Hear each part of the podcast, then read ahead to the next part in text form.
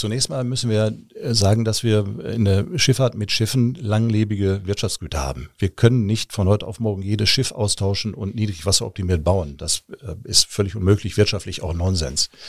Ähm, und wie das immer im Leben so ist, gibt es mehr als eine Wahrheit. Und deshalb glauben wir, glaube ich auch, dass wir zwingend äh, mehrere Maßnahmen brauchen. Ja, wir aus uns heraus machen das. Wir bauen auch die nächsten Schiffe. Wir haben weitere im Bau derzeit, die genau von der gleichen Bauart sind und das dann auch können, was diese Schiffe heute können. Wir glauben aber auch, dass wir äh, zwingend an der einen oder anderen Stelle auch Reinvertiefungen brauchen. Economy mit K mit Martin Dovideit. Willkommen beim Kölner Stadtanzeiger, willkommen bei Economy mit K. Das K, das steht ja wie immer hier für Köln und deshalb spreche ich mit Menschen, die die Wirtschaft in Köln und der Region vorantreiben. Economy mit K wird unterstützt von der Köln Business Wirtschaftsförderung. Die Köln Business Wirtschaftsförderung ist erste Ansprechpartnerin für Unternehmen in Köln. Heute ist Uwe Wedig bei mir zu Gast. Er ist der Chef der Kölner Häfen. HGK heißt das Unternehmen genau das nicht nur die Häfen, sondern auch etliche Kilometer Schienen betreibt und was weiß ich noch alles. Unter anderem fährt die Linie 7, 16 und 18 auf den Gleisen. Das erzählt er uns gleich selbst. Hallo, Herr Wenig. Äh, schönen guten Tag, Herr Dovideit. Hallo. Ja, also die HGK ist ein komplexes Unternehmen. Sie sind der Herr über Schiffe, Züge, Kräne. Welche Spezialführerscheine besitzen Sie denn so? Sind Sie Kapitän, Lokführer, Kranlenker? Also weder das eine noch das andere. Ähm, ich habe es tatsächlich nur zum Lkw-Führerschein gebracht, äh, obwohl der Lkw in, äh, innerhalb der HGK eine untergeordnete Rolle spielt. Dann lassen Sie uns doch vielleicht mal ein bisschen äh, darauf schauen, wie Sie denn hier in Köln gelandet sind. Ähm, wie es sich ja für einen Binnenschifffahrtsexperten gehört, sind Sie aus Duisburg, der Stadt mit dem größten Binnenhafen Deutschlands. Wie ist denn dann der Weg nach Köln geglückt? Ja, das ist relativ schnell erzählt. Ähm, ich habe ähm, in 2002 beim Unternehmen in Duisburg gearbeitet, bei der damaligen HTAG, äh, die von der ähm, HGK erworben wurde in 2002.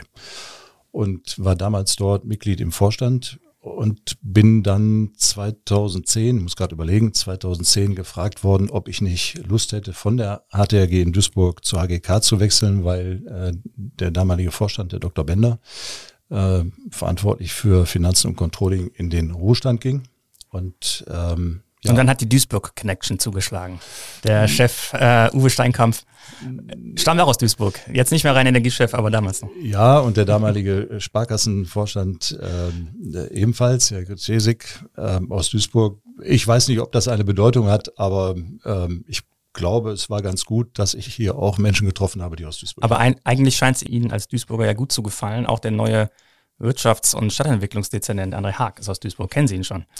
Also ich kenne ihn ähm, schon aus der Vergangenheit, allerdings, ja, kennen ist zu viel gesagt. Ich habe ihn getroffen und wir haben ein Gespräch geführt vor, müsste jetzt lügen, zwei, drei Jahren. Äh, wir haben uns aber jetzt verabredet für den Herbst. Für die Belange der Häfe ist es wahrscheinlich äh, etwas Gutes, wenn jemand aus Duisburg äh, Stadtentwicklungs- und Wirtschaftsdezernent ist. Ja, ich glaube, das ist ein großer Vorteil, ähm, wenn jemand, der sich mit Wirtschaft grundsätzlich auskennt, aber dann noch das Hafengeschäft kennt und das kennt er über viele Jahre aus Duisburg, äh, aus Duisburg, dann ist das für uns sicherlich ein Vorteil, ja. Dem Kölner an sich ist das ja nicht so geläufig, was die Häfen machen. Die sind so am Rand der Stadt, in Godorf, in Nil, in Mülheim vielleicht am ehesten noch äh, präsent. Ähm, was gehört alles zu HGK? Was äh, machen Sie alles? Ja, vielleicht darf ich zunächst äh, anschließend an das, was Sie gesagt haben, nochmal bestätigen. Ich äh, finde es in der Tat ein bisschen schade, dass die Menschen in Köln ähm, zwar wissen, dass sie einen Hafen haben, aber was so alles im Hafen passiert und wo, wofür er gut ist, ähm, ich glaube, das ist nicht so richtig in den Köpfen verankert. Verankert ist immer, Hafen ist laut, ist schmutzig und wollen wir eigentlich nicht. Das ist zum Beispiel in Duisburg ganz anders. Äh, in Duisburg gehörte der Hafen, weil er auch mitten in der Stadt liegt, immer zum, ähm, zum Stadtbild. Und die Menschen waren eher stolz auf ihren Hafen weil er Internationalität bedeutet, weil er bedeutet, das äh, ist das Tor zur Welt am Ende. Und äh, wir haben uns das bei der HGK ein Stück weit zur Aufgabe gemacht, dass wir auch den Kölner Hafen äh, in das rechte Licht rücken und äh, die Menschen davon überzeugen, dass es gut ist, dass sie diesen Hafen haben. Was passiert denn alles in, in den Kölner Häfen? Ja, ich äh, würde es vielleicht allgemeiner sagen wollen, ja, du wieder, weil die HGK ist ja mittlerweile viel mehr als Hafen. Ähm, aber wenn wir damit anfangen, ähm, die Häfen sind natürlich ähm, substanziell wichtig für die Versorgung der Menschen und der Region. Äh, und da meine ich nicht nur ähm, die Container-Terminals, die wir ja betreiben, nicht nur in Köln, auch an anderen Standorten, sondern grundsätzlich ähm, die Versorgung der Industrie und damit am Ende des Tages über die Produktion auch die Menschen in der Region. Und ich glaube, das äh, wird häufig unterschätzt, äh, welche Rolle die Häfen an dieser Stelle spielen. Ganz wichtig dabei ist zu wissen, äh, dass wir mit einem erheblichen Flächen, Flächenmangel zu tun haben. Äh, das geht nicht nur uns hier in Köln so, sondern äh, allen äh, größeren Regionen, die auch von der Industrie geprägt sind. Es gibt einfach keine Flächen mehr. Und deshalb müssen wir aufpassen, dass wir nicht den letzten Rest, den wir hier im Hafen haben, möglicherweise noch einer anderen ähm, Bestimmung zuführen. Das ist zwar nicht geplant, aber wir haben es ja erlebt im Godorfer Hafen als Beispiel, dass wir dort eben keine Erweiterung des Containerterminals vornehmen durften, was aus unserer Sicht richtig und sinn- und zweckvoll gewesen wäre. Ähm, das ist einfach für die Region, für die Menschen, für die Industrien sind Häfen, Schnittstellen äh, eminent wichtig. Mhm. Wenn man sich mit der HGK beschäftigt, ähm, ist es so, dass jetzt auffällt durch eine große Übernahme im Jahr 2020, dass jetzt 300 Binnenschiffe dazugehören über die ehemalige Imperial, die jetzt HGK Shipping heißt. Das heißt, die Stadt Köln im Prinzip betreibt 300 äh, Binnenschiffe. Weshalb ist das denn eine Aufgabe, die die Stadt wahrnehmen muss? Ja, ich glaube, man muss zunächst mal mit dem ähm, mit der Zahl ein Stück weit vorsichtiger umgehen. Es sind 300 Schiffe, die wir beschäftigen. Sie gehören nicht alle uns. Uns gehören etwa 110 von diesen 300.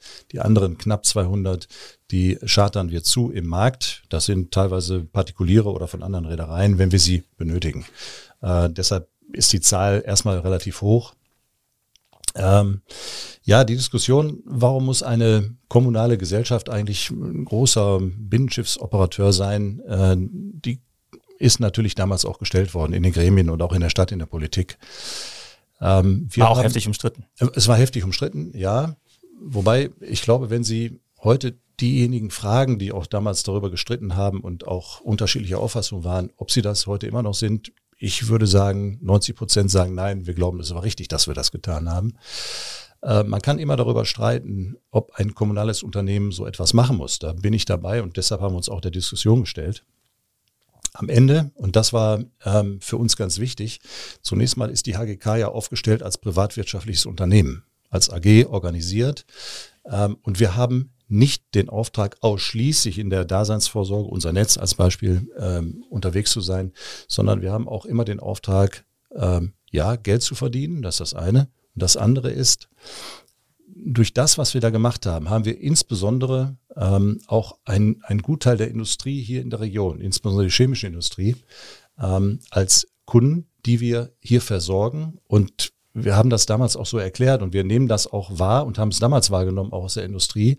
Das ist ein Stück weit Wirtschaftsförderung, was wir hier machen. Ähm, das, auch das war damals als Argument manchmal schwierig zu vermitteln. Aber was wir tun, wir sichern Arbeitsplätze, indem wir Versorgung sichern. Hier wieder das gleiche Thema wie bei den Häfen. Die Industrie ist zwingend angewiesen auf eine ähm, Rohstoffversorgung. Und das ist nicht nur die chemische Industrie, Stahlindustrie, ähm, die, die Lebensmittelindustrie, äh, wie auch immer. Und das stellen wir dar. Und deshalb glauben wir, dass das auch ein, eine Aufgabe äh, eines kommunalen Unternehmens sein kann und darf. Und am Ende hat sich dieses Argument auch durchgesetzt bei den Entscheidern. Mittlerweile blicken ja auch viele Entscheider anders auf, Thema, auf das Thema Infrastruktur, gerade seit Ausbruch des Krieges in der Ukraine. Wir sehen das ja mit der Energieversorgung, ähm, wo es auch äh, Teil- oder Rückverstaatlichungen gegeben hat. Glauben Sie, dass das deswegen eine Diskussion ist, die auch nicht mehr aufgemacht werden würde? Naja, ich glaube, äh, die, die Politik, aber auch die Industrie sowieso vorher schon, die Politik und die Menschen sehen, wie wichtig zum Beispiel die Wasserstraße ist. Äh, nicht nur die Schiene, auch genauso, aber äh, auch die Wasserstraße. Wenn Sie sich vorstellen, dass manche Industrien zwischen 60 und 80 Prozent ihrer Einsatzstoffe über das Wasser, über das Binnenschiff bekommen, dann weiß man, was das für die Industrien bedeutet, heute bei diesem Niedrigwasser, und was das für die Produktion bedeutet. Ich will nur mal ein Beispiel sagen. In 2018 hat die BASF in Ludwigshafen äh, ihre Produktion runterfahren müssen, weil sie nicht mehr versorgt werden konnten ausreichend. Damals war auch so ein starkes Niedrigwasser. Ja, jetzt. exakt. War 2018 äh, in etwa vergleichbar mit jetzt, nur etwas später. In diesem Jahr sind wir früher dran. Äh, das hat zu ähm, äh, einem hohen äh, dreistelligen Millionenbetrag an äh, Verlusten geführt bei der BASF oder an Produktionsausfällen geführt. Und ich glaube, das sind Zahlen, die deutlich machen, wie, wie wesentlich und wichtig auch dieser Verkehrsträger Wasserstraße ist. Jetzt haben Sie das Niedrigwasser angesprochen. Das ist natürlich auch ein Grund, weshalb wir uns heute treffen. Das Wasser, der Pegel ist nach wie vor sehr niedrig, wenn auch mittlerweile über einem Meter wieder des Rheins hier in Köln. Ähm, welche Effekte haben Sie denn verspürt durch das Niedrigwasser in den vergangenen Wochen? Also zunächst mal, ja, wir haben jetzt heute wieder etwas höhere Pegel. Äh, wir gehen davon aus, weil es am Oberrhein äh, jetzt nicht weiter regnet, dass diese Welle durchläuft, dass wir spätestens am Wochenende oder am, zu Beginn der nächsten Woche eigentlich wieder bei den Pegelständen sind, die wir in der letzten Woche gesehen haben. Ähm, ja, wir haben natürlich genauso diese Einschränkungen gespürt wie alle anderen äh, Mitbegleiter im Markt auch äh, dass die, äh, dass wir deutlich mehr Schiffe natürlich brauchen, um die entsprechende Menge äh, zu den Kunden zu bringen. Äh, wir haben aber auch etwas anderes gespürt äh, und das ist ein Ausfluss aus diesem Niedrigwasser in 2018. Damals ist die chemische Industrie auf uns zugekommen und hat gesagt, wir brauchen zwingend ähm, Notfallstrategien für den Fall, dass so etwas wieder passiert, wovon wir alle ausgegangen sind und ausgehen können, auch für die Zukunft. Und wir sind dann in die Konzeption eines Schiffes gegangen, was äh, mittlerweile Mittlerweile haben wir zwei dieser Schiffe auf dem Rhein unterwegs, die tiefgangsoptimiert sind, also wenn man so will, flussangepasst ein Stück weit und die eben bei extrem niedrigen Pegeln immer noch eine gewisse Menge zum Kunden fahren können. Also um das als Beispiel mal zu äh, sagen, äh, das ist dieser Pegel Kaub am Mittelrhein, äh, der für die Schifffahrt zum Mittel- und Oberrhein ganz wichtig ist. Äh, der stand bei 30 Zentimeter in der vergangenen Woche. Äh, da kann man dann immer noch äh, etwas hinzurechnen für die Fahrrinne. Das ist etwa, ja, je nachdem, was man sich zutraut, zwischen 80 Zentimeter und 1 Meter. Ähm, aber bei einem Pegel von 30 Zentimeter kann dieses Schiff erstens noch fahren, was andere dann schon nicht mehr können. Und es nimmt immer noch 200 Tonnen, etwa 200, 250 Tonnen Ladung mit und kann den Kunden zumindest damit grundversorgen. Und das ist ein ganz wesentlicher Aspekt ähm, für uns aus dem Hochwasser 2018, äh, Niedrigwasser 2018. Eines der Schiffe heißt Gas 94, der Name ist allerdings nicht sehr kreativ. Ja, das stimmt. Der Name ist nicht kreativ, aber das hat äh, auch ein Stück weit Tradition. Äh, diese Schiffe, die gibt es schon ähm, seit vielen Jahren immer unter diesen Namen, bekommen immer nur andere Nummern. Ähm, so, wir äh, planen jetzt im Übrigen die Schiffe Gas 95 bis 100. ähm, das wollen wir auch nicht von abweichen. Können Sie mal einen Ideenwettbewerb machen. Ähm, ja, also die Diskussion ist ja in vollem Gange. Muss der Rhein sich anpassen? Also muss die Fahrrinne vertieft äh, werden, um in Zukunft äh, gegen solche Szenarien besser gewappnet zu sein? Oder sind eben Schiffe, wie Sie sie gerade erwähnt haben, die Antwort? Die kosten natürlich eine Menge. Ich glaube, 12 Millionen war der Betrag für, für eins dieser Schiffe. Ähm, was ist Ihre, äh, Ihr Standpunkt zu der Diskussion? Ist das eins von drei oder sind zwei ja. von 300 Schiffen? Ja, ähm, also zunächst mal müssen wir äh, sagen, dass wir in der Schifffahrt mit Schiffen langlebige Wirtschaftsgüter haben. Wir können nicht von heute auf morgen jedes Schiff austauschen und niedrigwasseroptimiert bauen. Das äh, ist völlig unmöglich, wirtschaftlich auch Nonsens. Ähm, und wie das immer im Leben so ist, gibt es mehr als eine Wahrheit. Und deshalb glauben wir, glaube ich auch, dass wir zwingend äh, mehrere Maßnahmen brauchen. Ja, wir aus uns heraus machen das. Wir bauen auch die nächsten Schiffe. Wir haben weitere im Bau derzeit, die genau von der gleichen Bauart sind und das dann auch können, was diese Schiffe heute können. Wir glauben aber auch, dass wir äh, zwingend an der einen oder anderen Stelle auch Reinvertiefungen brauchen. Das ist ähm, allein aus dem Grund, wenn Sie schauen, nicht jedes Unternehmen, nicht jeder Partikulier, also ein Einzelschiffer mit einem Schiff, wird morgen sein Schiff austauschen. Wir brauchen auch diese Schiffe und deshalb brauchen wir am Ende des Tages eine Aktion, die aus neuen, äh, modernen Schiffen besteht, aber eben auch aus Vertiefungen im Rhein. Glauben Sie, dass Sie da Unterstützung finden in der Politik? Wir glauben zumindest, dass das Zeitfenster jetzt gerade richtig ist. Und wir spüren das aus der Politik. Ähm, wie war das in der Vergangenheit? Ähm, es gab immer Forderungen aus dem, aus dem Gewerbe, dass wir das brauchen, auch bei kleinem äh, Niedrigwasser, was wir in den vergangenen Jahren, Jahrzehnten immer wieder mal hatten. Nur die Läuterung war relativ kurz. Wuchs das Wasser, war die Diskussion wieder vom Tisch. Und das ist jetzt anders. Wir stellen das fest in der Politik gemeinsam mit der Industrie, die das früher auch nicht zwingend immer äh, mit uns gemeinsam vorgetragen hat. Heute ist das so. Äh, die Industrie nimmt es ernst und die Politik haben wir den Eindruck auch. Die Frage wird sein, wie schnell es geht. Müsste auch hier in Köln gebaggert werden? Na, es gibt ähm, mehrere Strecken auf dem Rhein, wo das äh, sinnvoll wäre, wobei man immer eins sagen muss, es geht nicht darum, jetzt den Rhein vom Niederrhein bis zum Oberrhein äh, äh, großflächig auszubaggern. Das äh, wird dann auch schnell gerne so kolportiert, das stimmt aber natürlich nicht. Es gibt manche Stellen, wo das ein Mittel ist oder ein, äh, ein Teil äh, dessen ist. Man kann auch über andere ähm, äh, Dinge reden, wie Buhnen, die man ähm, im Uferbereich baut, damit die, äh, das Wasser dann entsprechend abgeleitet wird. Also da gibt es mehrere Überlegungen, mehrere Themen, die man machen muss nicht zwingend eine großflächige Ausbaggerung. Aber gibt es hier in Köln eine Stelle, die Ihnen Sorgen ja, macht im es gibt, Alltagsbetrieb? Äh, es gibt in Köln natürlich äh, Stellen, äh, wo sich immer wieder auch in der Vergangenheit Schiffe festgefahren haben äh, bei Niedrigwasser. Äh, und wenn man sich, und das ist immer dann ein Thema, wenn man sich äh, vielleicht nicht so gut auskennt, auch in dem Fahrtgebiet, dann passiert das schneller. Erfahrene, partikuläre, erfahrene Schiffer kennen diese Stellen und umfahren sie.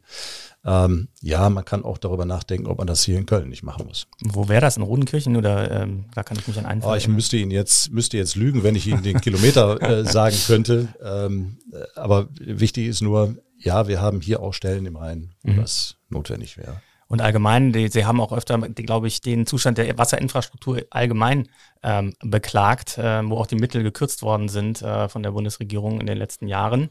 Ähm, was sind da weitere ähm, Engpässe, die Sie, die Sie mhm. sehen? Also über die Schiene wird ja sehr viel geredet, über das Wasser eigentlich jetzt nur, wenn Niedrigwasser ist. Ja, aber die Schiene wurde ja von der Politik äh, immer schon geredet. Warum? Weil es ein Staatsunternehmen äh, und die DB ein Staatsunternehmen ist. Äh, das kann ich auch nachvollziehen. Und ich sage das auch an der Stelle, ich stehe überhaupt nicht in dem Verdacht, dass ich immer nach der Politik rufe. Ich bin schon großer Fan davon, dass, dass Unternehmen, Industrien auch selber sorgen müssen.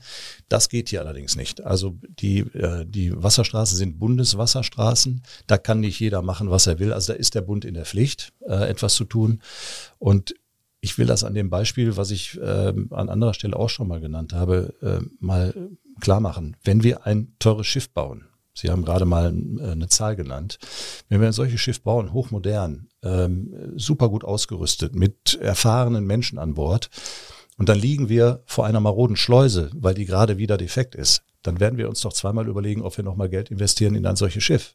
Also es ist zwingend, dass wir hier in die Infrastruktur investieren. Und da geht es eben nicht nur um eine Reinvertiefung, ähm, sondern es geht auch um die kanalisierten Strecken, um unsere Schleusen. Es geht um Brücken, äh. Wenn wir heute mit Containern im äh, auf kanalisierten Strecken fahren wollen, ist das nur bedingt möglich, äh, weil die Brücken eben zu niedrig sind. Und auch da müsste was passieren. Bin aber auch Realist. Äh, ich weiß, dass nicht alles auf einmal geht, aber man müsste eine, eine Prioritätenliste erstellen, was wirklich zwingend angepackt werden muss. Und da sind wir auch mit der Politik im Gespräch. Mhm. Es gibt jetzt auch ähm, aus anderen Gründen ein, äh, Entf äh, ein Entflammen des Interesses an, an der äh, Schifffahrtslogistik oder auch an der ähm, Schienenlogistik, das ist der Energietransport, also der Rohstofftransport. Es wird wieder mehr Steinkohle äh, eingesetzt werden, um einer Energiekrise vorzubeugen. Da sind Sie wahrscheinlich auch gefragt mit Ihren sowohl äh, äh Schienenstrecken als auch den, den Schiffen. Welchen Effekt, Effekt erwarten Sie da und wie können Sie damit umgehen? Also wir, wir spüren das jetzt schon. Wir haben ja jetzt zwei Effekte. Wir haben einmal das Niedrigwasser, was sowieso mehr Kapazitäten bindet. Ähm, gleichzeitig die Nachfrage nach mehr Schiffsraum für und auch mehr ähm, äh, Waggonkapazitäten für Steinkohletransporte. Ähm, wir gehen davon aus, dass wir, ich glaube im vergangenen Jahr, wenn ich die Zahl richtig im Kopf habe, waren es noch 20 Millionen Tonnen Importkohle, die nach Deutschland kamen über den Seeweg und dann eben auch äh, über die Windschifffahrt und Schiene abgefahren wurden. Wir gehen davon aus, dass sich das jetzt verdoppeln wird durch die ähm, Reaktivierung von äh, Kohlekraftwerken. Wir spüren das, die Nachfrage ist riesig groß. Ähm, wir können im Moment nicht alles bedienen. Das funktioniert heute noch nicht. Äh, das liegt aber jetzt am Kleinwasser. Wenn wir das nicht hätten, dann ähm, wird das immer noch eng, weil es gibt ja auch die weiteren Güter, die transportiert werden. Ähm, aber dann wird es sicherlich deutlich entspannter zumindest, als das heute der Fall ist. Also ist das so, dass quasi schon genug Binnenschiffe da sind, um einen ähm, erhöhten Transportbedarf zu decken, vorausgesetzt der Rhein hat genug Wasser oder andere Flüsse auch? Also wir haben es ja in der Vergangenheit auch gemacht. Mhm. Äh, wenn man sich vorstellt, äh, bis vor einigen Jahren wurden etwa, jetzt muss ich gerade überlegen, 60, 65 Millionen Tonnen äh, Steinkohle importiert, nachdem die deutsche Kohle äh, nicht mehr produziert wurde. Und wir haben das ja hinbekommen, mit, mit konzertiert mit allen Verkehrsträgern. Äh, wir haben ein anderes Phänomen und das führt natürlich schon zu Kapazitätseinschränkungen, unabhängig jetzt vom äh, Wasserstand. In den letzten Wochen und Monaten sind eine große Anzahl von Schiffen verkauft worden äh, nach Rumänien und in die Ukraine zum Getreidetransport von der Ukraine nach Rumänien. Und das hat unglaublich viel Kapazitäten hier aus dem Markt gezogen, die jetzt fehlen. Die sind mhm. weg und die werden wahrscheinlich auch nicht mehr wiederkommen. Mhm. Also das ist schon ein Effekt, der dann auch zu Engpässen führen kann am Ende. Und die Schiffe sind verkauft worden, um dort äh, nach, also wegen des Krieges. Ja, wegen, mhm. wegen des Getreidetransportes, der eben mhm. über die äh, äh, Ukraine dann noch in die Nachbarstaaten äh, transportiert werden soll. Und die, diese Schiffe sind dann von staatlichen Organisationen auch gekauft worden und die werden nicht mehr zurückkommen. Fragengewitter. Ja, machen wir einen kleinen Schnitt und sprechen ein wenig über Sie, das Fragengewitter. Ich gebe Ihnen zwei Begriffe und Sie antworten möglichst spontan und mal schauen, wo sich eine Diskussion äh, ergibt. Meer oder Berge? Beides. Oper oder Stadion? Stadion. Ähm, Kölsch oder Alt? Pilz. Fleisch oder vegan? Fleisch. Und Freizeit oder Überstunden? Äh, das ist schwer zu beantworten. Ähm, Freizeit gibt's auch. Äh, ich glaube, es wäre übertrieben, jetzt zu sagen, dass es nur Arbeit gibt, aber ähm, Arbeit nimmt schon einen großen Teil meines Lebens in Anspruch. Und mobil arbeiten oder im Büro? Nein, ich bin sehr gerne im Büro ähm, und ziehe mich ins Homeoffice eigentlich nur dann zurück, wenn ich mich wirklich mal einen Tag äh, entspannt vorbereiten will, ohne Störung. Das neue Büro, ist das schon fertig oder noch in Bau? noch im Bau. Ähm, allerdings der Rohbau ist fertig, ist auch zu, Fenster sind drin, Dach ist drauf. Äh, Einzug soll sein im Mai 23. Dann schauen wir mal, ob das pünktlich fertig wird. In Köln haben wir ja so unsere Erfahrung. Und äh, autoritär oder agil? Ah, agil Autorität. äh, ist das so, dass man in der Hafen- und äh, Eisenbahnbranche vielleicht dann doch noch eher so alt und autoritär äh, agieren sollte oder? Nein, also ich glaube, ich, ich bin ja äh, jetzt schon über 40 Jahre in meinem Job und ich, ich habe das ja noch so kennengelernt. Äh, ich gestehe aber auch, man kokettiert ja manchmal gerne damit. Äh, nee, ich bin, ja, manchmal muss man auch sagen, was man haben will. Äh, sonst funktioniert's nicht. Bin aber ausgesprochen aufgeschlossen auch, äh, was neue Arbeitsformen angeht. Und da will ich jetzt gar nicht über Agilität reden, aber wenn die jungen Menschen, die wir im Unternehmen jetzt mittlerweile auch äh, in den letzten Jahren hinzugewonnen haben, mit denen arbeiten sie nicht mehr so, wie sie das vor 30 Jahren gemacht haben. Essen gehen oder selber kochen? Ich gehe sehr gerne essen, aber ich koche auch sehr gerne selbst. Äh, entspanne ich total. Was kochen Sie denn? Also ich bin kein Rezeptkocher sondern ähm, ich gucke tatsächlich immer. Das schmeckt jedes Mal anders, ist ja auch interessant. Äh, schmeckt jedes Mal anders. auch das, das gleiche gekocht schmeckt jedes Mal anders, ein Stück weit, aber ich schaue immer in den Kühlschrank, was da ist und dann mache ich da was draus. Und äh, Karneval feiern oder aus der Stadt fliegen? Ja, ich komme ja so eher aus der karnevalistischen Diaspora ähm, und deshalb bin ich jetzt nicht der ganz große Karnevalist, habe mich aber äh, bei der HGK, ähm, ja, ich will nicht sagen, dass ich konvertiert bin, das, das nicht, aber äh, ich mache dann schon die eine Ist auch schwierig, in der städtischen mit. Gesellschaft dem komplett zu entkommen. Ne? Geht gar nicht.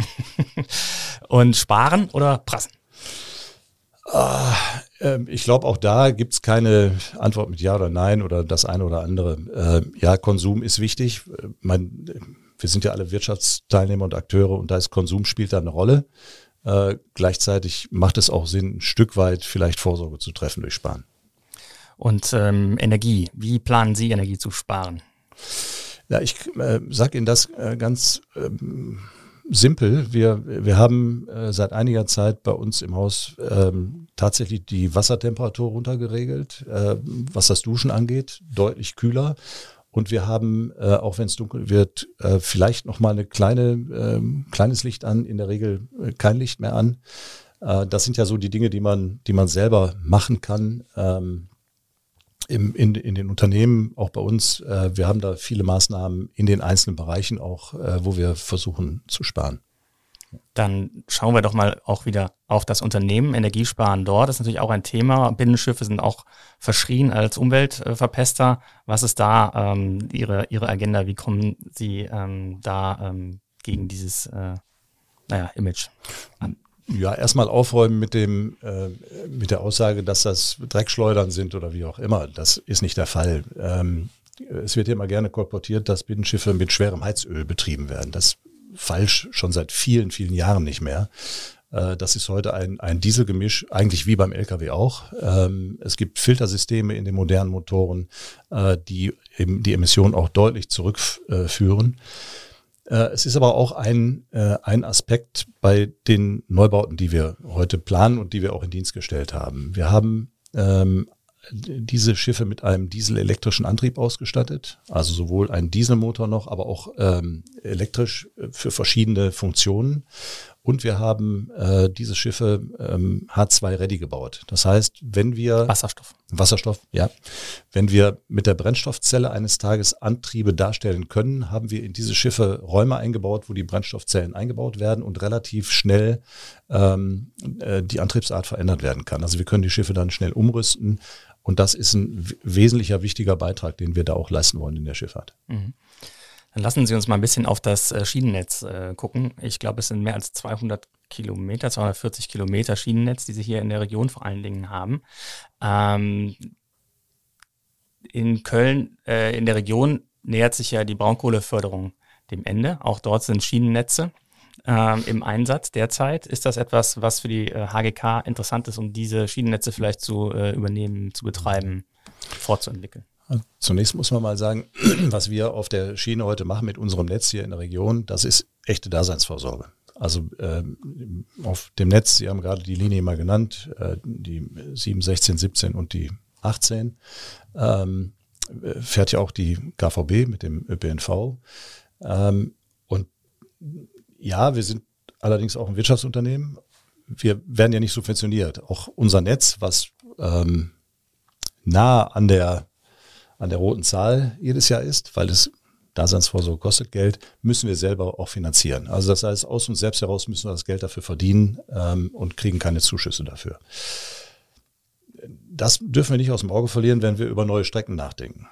Äh, da mag es sein und kann es sein, und wir beschäftigen uns auch schon in den ersten Anfängen mal damit, äh, ob wir nicht tatsächlich auch über sowas nachdenken können, wenn äh, Strecken einer anderen Nutzung zugeführt werden sollen, ob das nicht etwas für uns ist.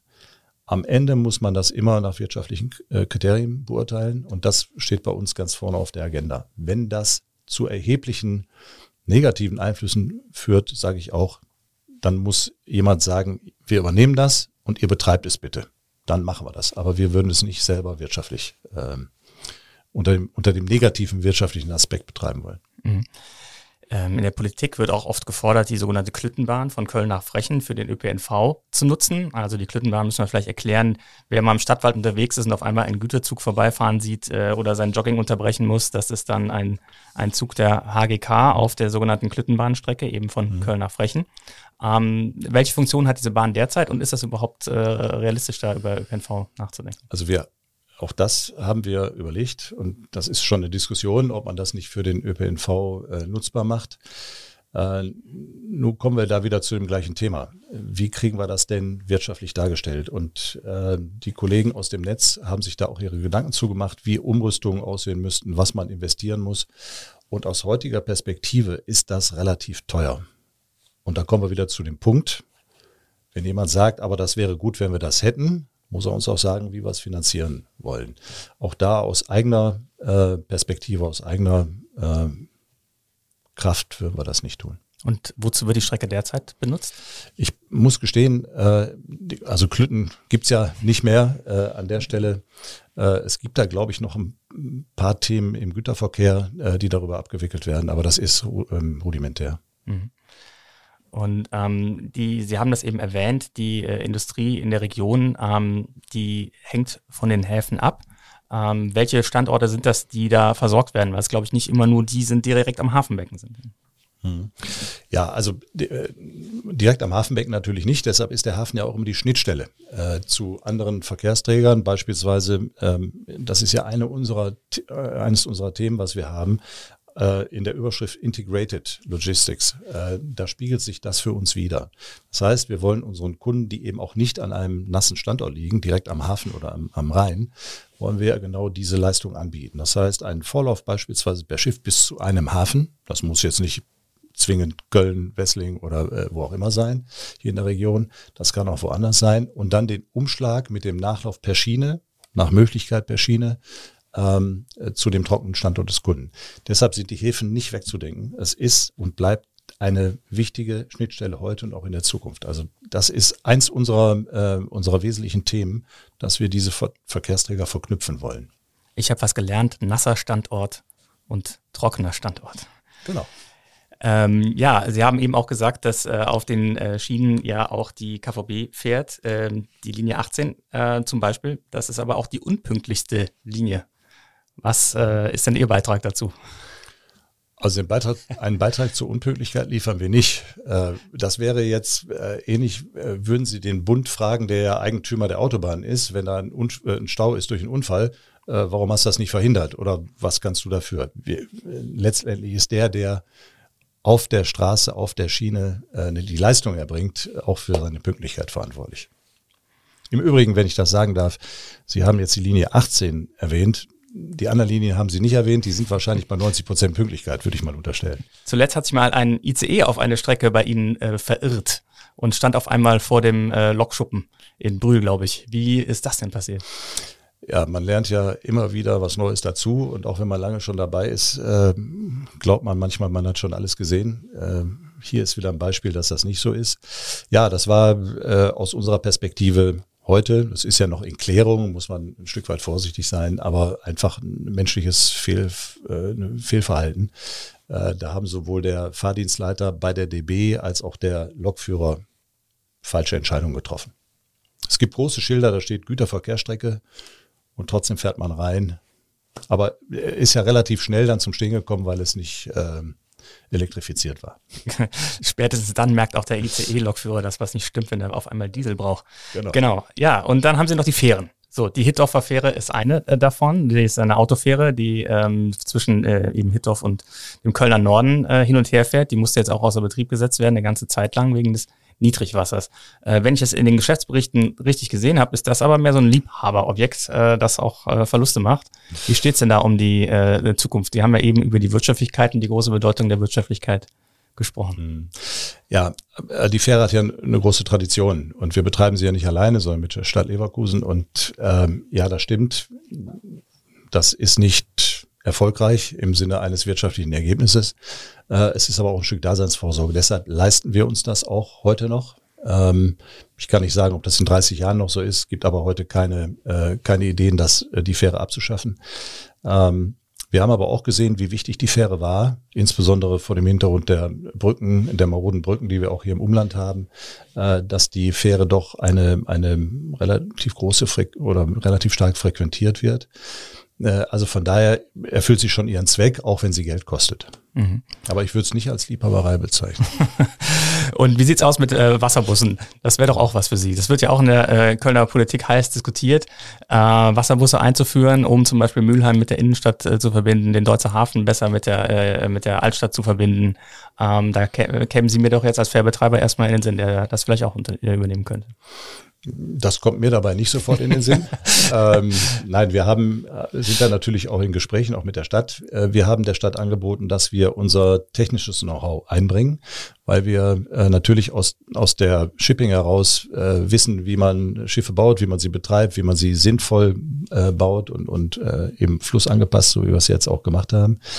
Wir sehen uns aber hier nicht als Betreiber. Ähm, man muss sich ja vorstellen, ein solcher Wasserbus muss zwingend integriert werden in das Netz des ÖPNV, mhm. in den Fahrplan des ÖPNV. Das können wir ja gar nicht leisten. Also das ist eher ein Thema der Personenbeförderung und nicht der Güter, des Güterverkehrs. Und was sind das für Tipps, die Sie gegeben haben? Na, wir, ähm, wir haben sie noch nicht gegeben. Wir sind, wir werden jetzt absehbar ein Auftaktgespräch auch dazu haben. Ähm, es geht eher dann um technische Themen. Äh, wir haben ein, ein eigenes Design Center für Schiffe in Duisburg, wo Ingenieure sich tatsächlich damit befassen, wie muss ein Schiff aussehen, damit es eben effizient ist und ähm, entsprechend tragfähig ist. Äh, wie müssen Antriebe in der Zukunft aussehen? Das äh, würde ich als unseren Beitrag an der Stelle sehen. Dann sind wir gespannt, wie es ausgehen wird, ob wir noch äh, zu Ihrer Amtszeit bis 2025 sind Sie Chef der HGK, da vielleicht einen Fortschritt sehen werden. Ähm, Herr Wedig, schönen Dank, dass Sie bei uns waren. Ich danke Ihnen.